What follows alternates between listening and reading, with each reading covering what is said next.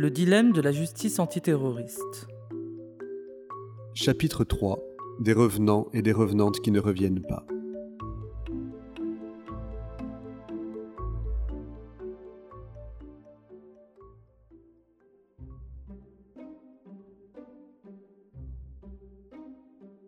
Faut-il rapatrier massivement les ex-combattants et combattantes tunisiens de l'État islamique pour les juger?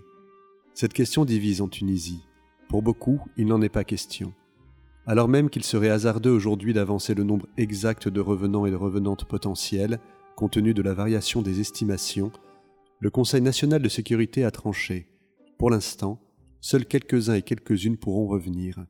Mais du côté de la justice se pose le problème de la garantie de procès équitable. En août 2015, un rapport remis au Conseil national de sécurité indique l'état d'une opinion publique tunisienne largement hostile au retour des ex-djihadistes, phénomène croissant depuis 2014. Le Conseil de sécurité se met alors à travailler discrètement sur les réponses sécuritaires et politiques à y apporter. Fin 2019, sa décision est prise. Pas de déblocage permettant un retour massif des revenants et revenantes, hormis quatre ex-combattants considérés particulièrement dangereux et détenteurs d'informations précieuses, et quelques enfants orphelins. Alors le problème des revenants a commencé donc depuis 2014. On a commencé à penser à ce problème-là puisque le ministère de l'Intérieur a invité le Centre tunisien des études de sécurité globale. J'étais à ce moment-là le président de ce centre.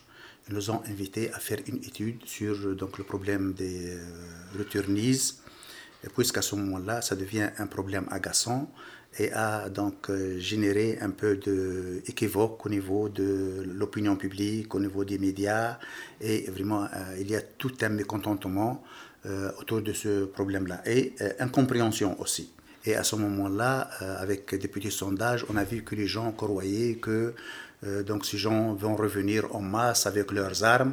Et ça rappelle un peu le retour des combattants de, de Al-Qaïda qui étaient Afghanistan. Et il y a toujours ce souvenir de, la décennie noire en Algérie et tout le monde donc croit que le danger est tellement imminent, la menace est tellement réelle que ces gens-là vont venir pour donc monter des coups et, perturber donc euh, la bonne marche de cette euh, expérience tunisienne. On a accepté donc euh, le retour de quatre individus après des discussions euh, on a aussi parlé du retour de quelques enfants de la Libye. Euh, bien sûr, ces enfants-là qui ont perdu leurs parents. Euh, ils ont été même, je crois, accueillis par le président de la République pour dire que voilà, on est ouvert, on est dans les règles de respect des droits de l'homme, tout ça, mais avec des conditions que ces gens-là doivent être vraiment sous contrôle. Il faut que la justice donc ait sa parole finalement autour de ces gens-là. Les gens qui sont revenus sont revenus, donc les quatre euh, hommes et donc les enfants de la Libye, après des discussions euh, dans, au sein de cette cellule-là. Donc le ministère de la Justice, le ministère de l'Intérieur, le ministère des Affaires étrangères, donc euh, je crois le Conseil de sécurité aussi, pour qu'il y a eu donc des accords comment donc accepter ces gens-là, dans quelles conditions, leur profit aussi, qu'est-ce que leur ont fait, tout ça et ils ont été mis à la disposition de la justice. Et je crois que c'était une bonne approche, puisque finalement, on ne peut pas accepter des masses, on ne peut pas accepter des gens qui viennent de partout. Donc ceux qui sont, ont été donc, euh, interceptés et capturés euh, d'une façon illégale, bien sûr, ils sont aussi mis à la disposition de la justice. Mais euh, on a dit aussi ceux qui seront dans les prisons, et il faut penser à donc, leur sortie quand ils purgent leur peine. Qu'est-ce qu'on peut faire avec eux? Donc on a pensé à, un centre de réhabilitation et d'intégration. Déjà, on a vu plusieurs expériences dans le monde, soit dans des pays européens ou arabes. Et euh, donc, on a laissé le, problème entre les mains du, ministre et son staff et on a présenté donc, euh, un petit euh, document. Et il y a une commission au sein du Conseil de sécurité, donc formée par donc le conseiller principal de Monsieur le Président de la République, mais aussi le ministère des Affaires étrangères, de la Justice, le ministère de la Défense, le ministère de l'Intérieur, et ont commencé à donc, euh, voir un peu le problème. Et ça a été vraiment leur monopole. c'est un travail qui touche un peu à la sécurité nationale et vraiment ça a été entre leurs mains. Donc ils se sont réunis de manière secrète pendant un certain temps Pendant un certain temps, ils travaillaient sur ce volet-là et même les décisions plus tard a été un peu donc monopole du, côté disons politique. La chute de l'État islamique. Depuis 2017, avec une succession de défaites militaires puis la chute de sa dernière enclave militarisée à Barouz, dans l'Est syrien en mars 2019, l'État islamique perd l'ensemble de ses territoires conquis depuis 2013 au prix de très lourdes pertes humaines. La coalition occidentale annonce une victoire des bombes sur la plus importante organisation terroriste de tous les temps. Une victoire décisive, quoique probablement momentanée, sur l'organisation combattante.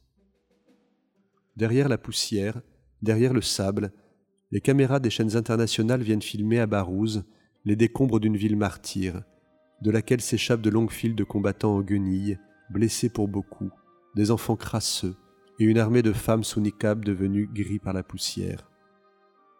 Dans les heures, dans les jours qui suivent, comme à Raqqa, comme ailleurs, les agents de renseignement américains d'abord, français ensuite, débriefent les combattants, source d'importantes informations et ces informations constituent en effet une matière rare. L'offensive militaire de la coalition ne s'était pas embarrassée, depuis 2014, à recueillir des preuves et des témoignages. Comme le reconnaissent avocats et avocates, magistrats et magistrates, l'avantage militaire n'a pas été accompagné d'enquêtes permettant ensuite la tenue de procès équitables pour les ex-djihadistes. Les victimes ne sont pas identifiées. L'identité de celles et ceux qui ont commis des crimes de guerre est mal connue, ou se limite à des fiches de renseignement souvent incomplètes et quasi aucune information fiable sur les femmes de Daesh dont on sait pourtant qu'elles ont soutenu activement les multiples crimes de guerre commis par le groupe État islamique. Dans ces conditions, comment juger les ex-djihadistes? Pour participation indifférenciée à un groupe terroriste, contredisant nombre de réglementations internationales, ou individuellement, sur base de preuves quasi inexistantes, sur place, dans les pays où les crimes ont été commis, ou dans leur pays d'origine. Le débat ici n'est pas une affaire d'opinion, il est un dilemme qui traverse le cœur de la justice, du droit des conflits depuis les accords de Genève, de son fonctionnement, de son ethos. C'est désormais sur ce front que doivent se débattre aujourd'hui les tribunaux, face aux ex-combattants et ex-combattantes et à leurs familles. On l'aura compris, face à l'incertitude, les autorités politiques du pays ne vont pas s'empresser de les faire revenir, ni les hommes, ni les femmes, ni les enfants. Vu l'ampleur du phénomène sur son territoire, la Tunisie n'échappe pas à ce dilemme et les partisans et partisanes de l'état de droit peuvent s'en réjouir, la justice tunisienne ne s'est pas engagée dans la même voie judiciaire que des pays tels que l'Égypte ou l'Irak, qui n'hésitent pas à faire pleuvoir les condamnations à mort dans des procès iniques. Dès lors, comment concilier droits humains, respect des conventions internationales et sécurité? Des milliers de revenants et revenantes. Révélatrice de la complexité du phénomène, une première question qu'on imaginerait simple s'avère en elle-même épineuse. Combien d'ex-djihadistes tunisiens et tunisiennes sont partis combattre sur une zone de conflit étrangère Beaucoup d'éléments de réponse vont se formuler ici au conditionnel. L'ONU avait tout d'abord avancé en 2014 le nombre de 6 000 à 7 000 combattants et combattantes partis sur les terrains de conflit en Libye, en Irak et en Syrie, plaçant ainsi la Tunisie en tête des pays de provenance des combattants et combattantes étrangers du groupe État islamique. Le nombre avait l'avantage d'être une première estimation, mais incluait les Tunisiens et Tunisiennes déjà présents en Syrie avant le début du conflit, et non impliqués pour beaucoup d'entre elles et eux dans une activité belliqueuse. La Tunisie avance quant à elle le nombre officiel de 2929 combattants et combattantes étrangers tunisiens au sein du groupe État islamique, sans que l'on sache exactement la méthode employée pour ce décompte. Un nombre qui paraît par ailleurs sous-estimé, car il ne comprend que les départs identifiés et exclut les combattants et combattantes tunisiens partis en Syrie avec un faux passeport, notamment libyen, ainsi que celles et ceux partis clandestinement hors passage de frontières. Le nombre ne tient pas compte non plus de ceux qui ont pu changer d'identité, une pratique fréquente chez les combattants du groupe État islamique. Impossible donc d'établir une comptabilité exacte, mais une fourchette de 4 à 5 000 combattants et combattantes tunisiens semble plausible. D'après une estimation de la justice tunisienne, corroborant les annonces américaines et russes, une partie significative des combattants, 1100, seraient morts sur place. Il serait donc hasardeux d'avancer avec certitude le nombre exact de revenants et revenantes potentiels à ce jour. Plusieurs centaines, plusieurs milliers. D'abord parce qu'une majorité de combattants djihadistes qui n'ont pas été tués au front ne reviennent pas, mais se redéploient. Près de 2000 djihadistes et ex-djihadistes tunisiens et tunisiennes pourraient être encore en vie. Beaucoup n'ont pas été capturés en Syrie et se dirigent vers d'autres terrains de conflit, de la Libye jusqu'au Congo. Il y, a, des gens donc, euh, qui ont été tués, il y a d'autres qui ont été capturés, il y a d'autres donc, qui ont parti ailleurs. Et avec euh, donc, l'écroulement de, de Daesh, euh, donc, les choses ont complètement changé. Puisque les gens, à ce moment-là, ne cherchent plus à revenir dans leur pays d'origine, puisqu'ils seront poursuivis. Ils ont voulu donc aller chercher d'autres asiles, aller travailler ailleurs, conformément à leur donc, euh, doctrine, à leurs euh, idées et à leurs idéaux. Et on a vu donc euh, ces gens-là partir dans d'autres destinations. On a donc vu des gens capturés en Sinaï, d'autres donc en Libye, d'autres donc au Mali. Et on a à ce moment-là, avec le croulement de Daesh, on a entendu parler de Daesh au Congo, de Emirat de Daesh, une autre en Chichène d'autres dans les montagnes donc euh, algériennes, d'autres au sud, donc au Mali, au Niger. Et euh, vraiment, ça, ça, a commencé à... Et maintenant, voilà, avec tout ce qui bouge là dans, dans la région, il y a maintenant des euh, donc, combattants de Daesh qui sont, ont été ramenés en Libye par les deux factions. Les Turcs, de leur côté, donc, ils ont ramené des, des terroristes en Libye, donc des mercenaires. De l'autre côté de Haftar aussi, il y a donc la fameuse euh, institution russe. Donc, elle a aussi recruté des, anciens de Daesh, donc des, terroristes. Donc, ils ont été amenés donc, à participer dans des actions en Libye. Donc, les deux camps ont capturé des gens, et même des, au niveau euh, donc, de commandement. Donc, il y a des, responsables de Daesh qui ont été donc, euh, vus ou capturés en Libye. Ceci dit que ces gens-là, ils ont maintenant euh, du boulot, ils ont d'autres tâches, ils ont été donc manipulés et, ce sont des vrais mercenaires et donc ils peuvent changer de cap facilement et aller combattre ailleurs. En Libye, certaines sources sécuritaires étrangères évoquent le nombre de 1100 survivants et survivantes encore actifs, un nombre plausible, si l'on considère aussi que plusieurs centaines de Tunisiens et Tunisiennes y ont été emprisonnés et que 500 sont reconnus et ont été listés, d'après les déclarations des familles par l'Observatoire tunisien des droits de l'homme.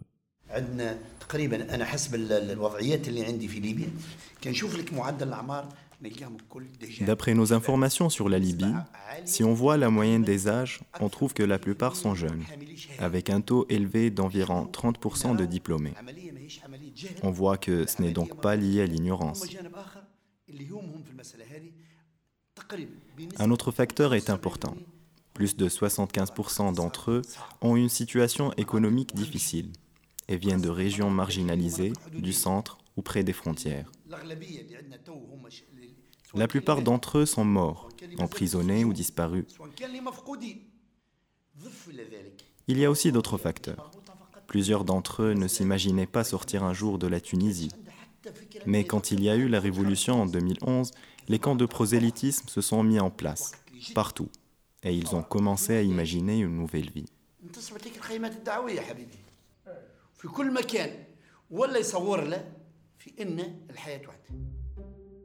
En Libye toujours, des sources sécuritaires constatent d'autre part une recrudescence de nombreux djihadistes tunisiens, autrefois actifs sur le terrain de conflit syrien et désormais redéployés comme mercenaires, payés des deux côtés du conflit. On les retrouve notamment amenés avec les forces turques du côté du président élu Fayez al-Sarraj, mais aussi du côté du maréchal Khalifa Haftar, où leur expérience du terrain est valorisée financièrement. Côté détention, le flou aussi demeure. De son côté, le régime de Bachar el-Assad détient officiellement les 41 Tunisiens capturés en traversant la frontière turco-syrienne en 2013, mais n'avance aucun autre nombre de prisonniers. De l'autre côté de la frontière, les autorités irakiennes ne détiennent que peu de Tunisiens et Tunisiennes, une infime minorité de Tunisiens ayant combattu sur le sol irakien, seulement 1,5% des départs. La plupart ayant été tués depuis, il n'y aurait officiellement que 15 Tunisiens et Tunisiennes, dont 6 condamnés à mort actuellement en Irak. La Turquie a quant à elle favoriser un plus grand nombre de retours d'ex-djihadistes tunisiens et tunisiennes, dû à une coopération sécuritaire renforcée depuis 2018 entre les deux pays. On parle de 300 Tunisiens et Tunisiennes détenus en Turquie, nombre là encore plausible, bien que démenti, par l'ambassadeur de Turquie en Tunisie. Néanmoins, la majorité d'ex-combattants et ex-combattantes, prisonniers et prisonnières tunisiens potentiels, sont identifiés et détenus par les forces kurdes de Syrie au Rojava. En 2019, ce sont dans les camps de fortune, notamment El Hol pour les femmes et les enfants, et quelques prisons pour les hommes comme celle de Kashmili, que les ex-membres de Daesh et leurs familles attendent leur sort. Négocier les retours.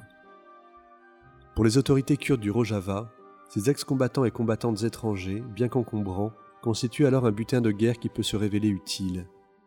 Ils et elles représentent à la fois un dilemme et une opportunité politique.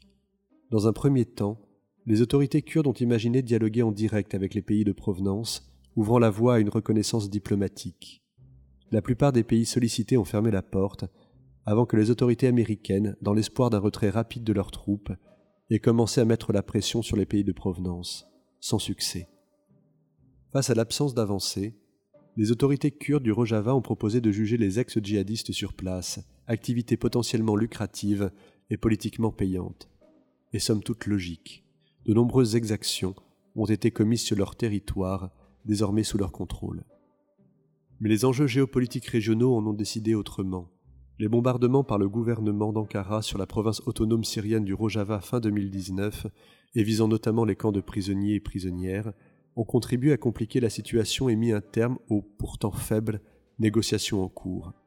Bien que les autorités kurdes aient pu anticiper les frappes et déplacer une partie de leurs prisonniers et prisonnières, certains et certaines se sont néanmoins évadés ou ont judicieusement monnayé leur départ, une pratique répandue, quoique minoritaire. Pour ce qui est de la période de 2011 à 2017, les autorités tunisiennes évoquent donc le nombre de 800 revenants et revenantes officiels, en précisant cependant que tous et toutes ne sont pas combattants. On parle depuis de 2 à 300 retours supplémentaires.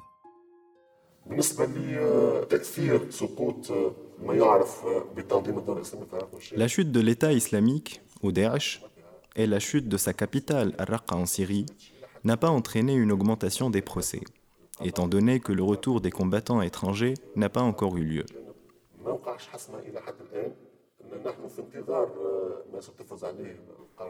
Nous attendons les décisions concernant le retour de ces combattants et nous prévoyons une hausse du nombre de procès par le simple retour ou extradition des combattants de nationalité tunisienne. Plusieurs souhaiteraient avoir un procès et sont maintenant en délit de fuite. Certains ont été signalés par leur famille. Ils étaient partis en Syrie à travers la Libye ou la Turquie, via la frontière turco-syrienne jusqu'à la Syrie ou l'Irak.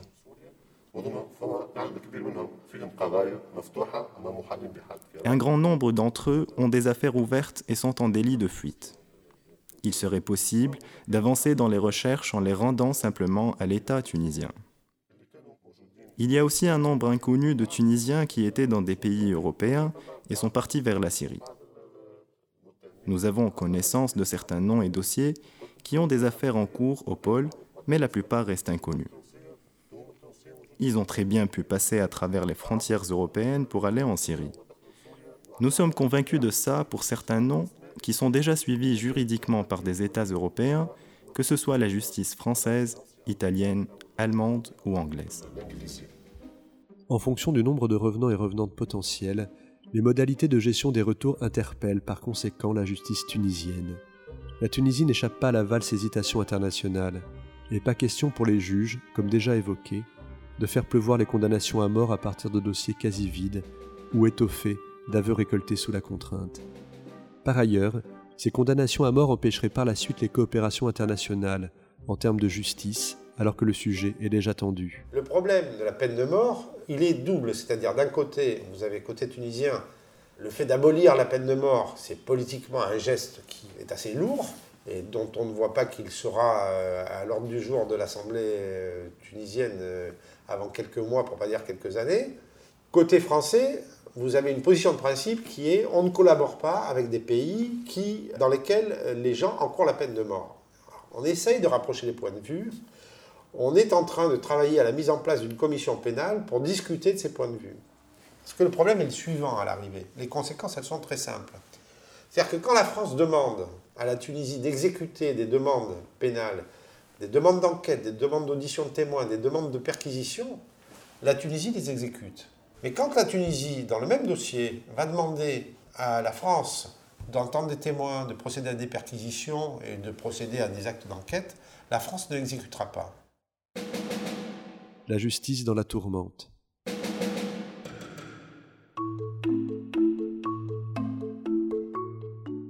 La justice tunisienne se trouve donc dans une situation inconfortable. Ne portant pas l'initiative, elle se trouve dépendante des prérogatives politiques et sécuritaires. Constitutionnellement, la Tunisie ne peut pas refuser le retour des combattants et combattantes étrangers, mais toute l'ambiguïté réside dans le fait qu'elle peut ne pas les réclamer, c'est-à-dire ne lancer ni ne signer aucune procédure, laissant le soin aux ex-djihadistes, à leurs familles et à leurs avocats de gérer individuellement leur retour, avec l'ensemble des obstacles administratifs à surmonter que cela induit. Même situation pour les femmes et les enfants ayant appartenu au groupe État islamique, les femmes refusant naturellement d'être séparées de leur progéniture, elles sont encore oubliées par les autorités tunisiennes.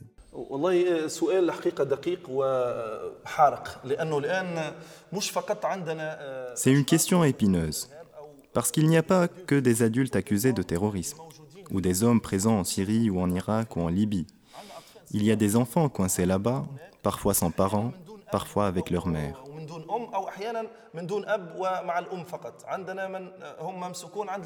Nous avons des otages chez les Kurdes, chez le PKK à Ain Issa.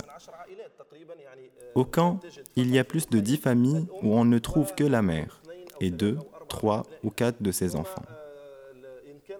Si le conjoint est vivant, il est emprisonné plus loin, il n'y a pas de contact entre eux. Le seul contact possible se fait à travers la Croix-Rouge qui fait parvenir quelques lettres des familles et les rassure sur leurs états. On a beaucoup d'enfants en Libye, dans la prison de Mitiga et probablement ailleurs. Les autorités tunisiennes n'ont pas réussi jusqu'à présent, à moins que ce ne soit un manque de volonté politique, à récupérer ces enfants. Même les adultes, qui ont une responsabilité judiciaire, qui ont un lien quelconque avec le terrorisme, doivent être ramenés pour être condamnés par des tribunaux tunisiens, car il est du ressort de la justice de l'État tunisien de savoir pourquoi ils sont partis, qui leur a facilité le départ, si c'était organisé, et si les organisateurs sont encore présents, ce qui voudrait dire que ces personnes pourraient recommencer ainsi que pour savoir ce qui se passe réellement. Une situation de statu quo qui s'explique en partie par des structures de prise en charge peu adaptées.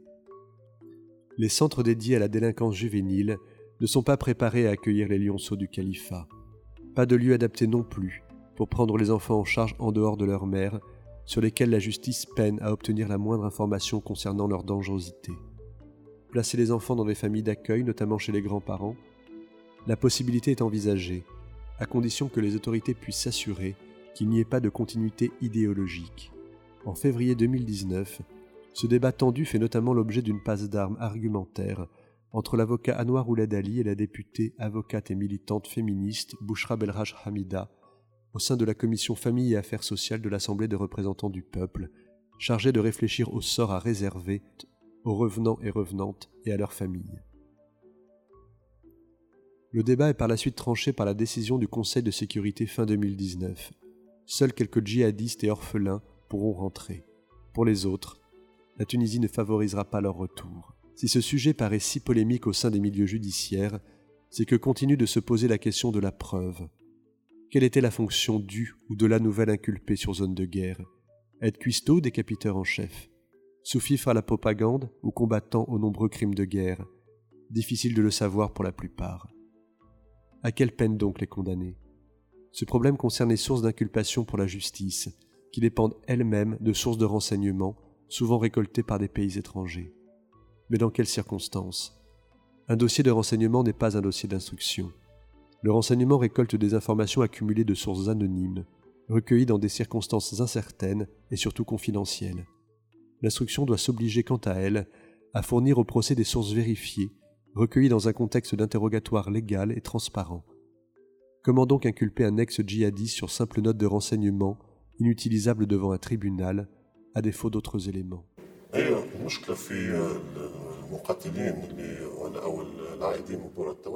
Le problème avec les revenants de zones de conflit est la question des preuves. La plupart de ces personnes se trouvent dans des pays en guerre où l'État est absent, ou sans relations diplomatiques, où il est impossible de collaborer avec ces États. Donc, comment prouver que quelqu'un a commis ces crimes-là dans ce pays-là? Il n'y a que quelques informations de renseignement qui ne sont pas considérées comme des preuves, mais comme appui argumentaire au tribunal. C'est une des difficultés concernant les revenants de zones de conflit. On peut avoir des informations. Dans certaines affaires, ces personnes contactent leur famille via Skype ou par téléphone et dans la plupart des cas, ils ne disent pas qu'ils sont en train de combattre. Ils disent où ils sont, qu'ils sont vivants, et c'est tout.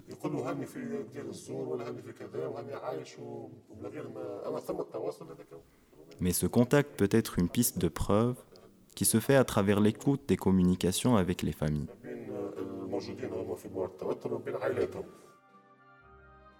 La justice ne peut pas non plus contourner un autre facteur, la différence de motivation entre celles et ceux qui sont partis avant et après 2014.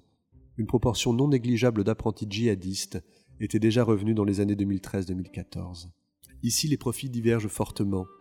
D'un côté, celles et ceux pour qui leur expérience d'apprenti djihadiste n'a pas été convaincante, à une époque où le groupe État islamique n'était pas encore officiellement constitué, à l'époque où il était quasi impossible de savoir à quel groupe l'ex-djihadiste revenant volontairement au pays avait appartenu, la justice tunisienne s'est avérée plutôt clémente. Pour celles et ceux qui n'avaient pas de sang tunisien sur les mains et dont le retour ou la rémission était volontaire, ils et elles ont été très vite relâchés après quelques jours d'interrogatoire.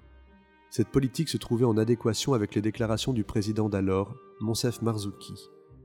D'autres ont glissé à travers les mailles du filet, mais en ayant préalablement rompu avec leurs activités violentes à leur retour.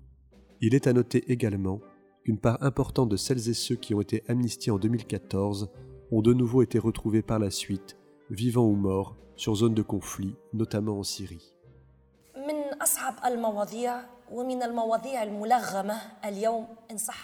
C'est un des sujets les plus difficiles et des plus sensibles aujourd'hui.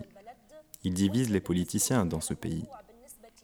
Pour eux, c'est un sujet de négociation, de pourparlers, de marchandage. C'est dans ce même esprit que s'est fait le traitement judiciaire de cette affaire.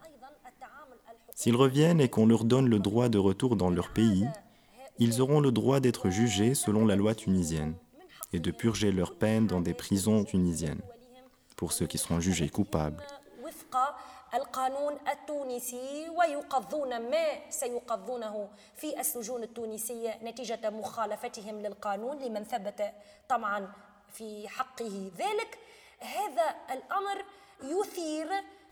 Cette possibilité suscite la peur de l'opinion publique tunisienne et des pouvoirs politiques et sécuritaires, ainsi que la confusion de la justice tunisienne quant à leur sort.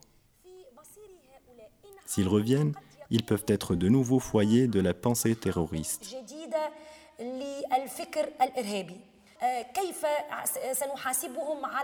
Comment les juger Selon quelle loi Comment sera le cadre légal de ce retour volontaire Ceux qui reviennent et avouent, auront-ils une réduction de peine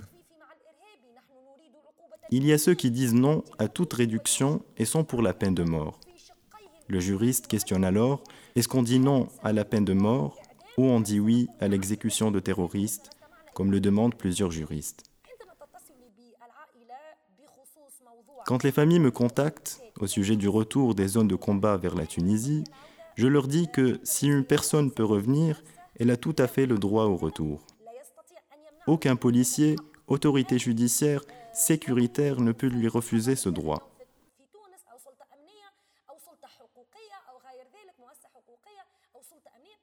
Mais, lors de son retour, elle devra faire face aux lois et jouir de son droit d'avoir un procès équitable. Elle aura le droit à la présence d'un avocat lors de son interrogatoire qui plaidera à ses côtés et agira dans l'intérêt de son client.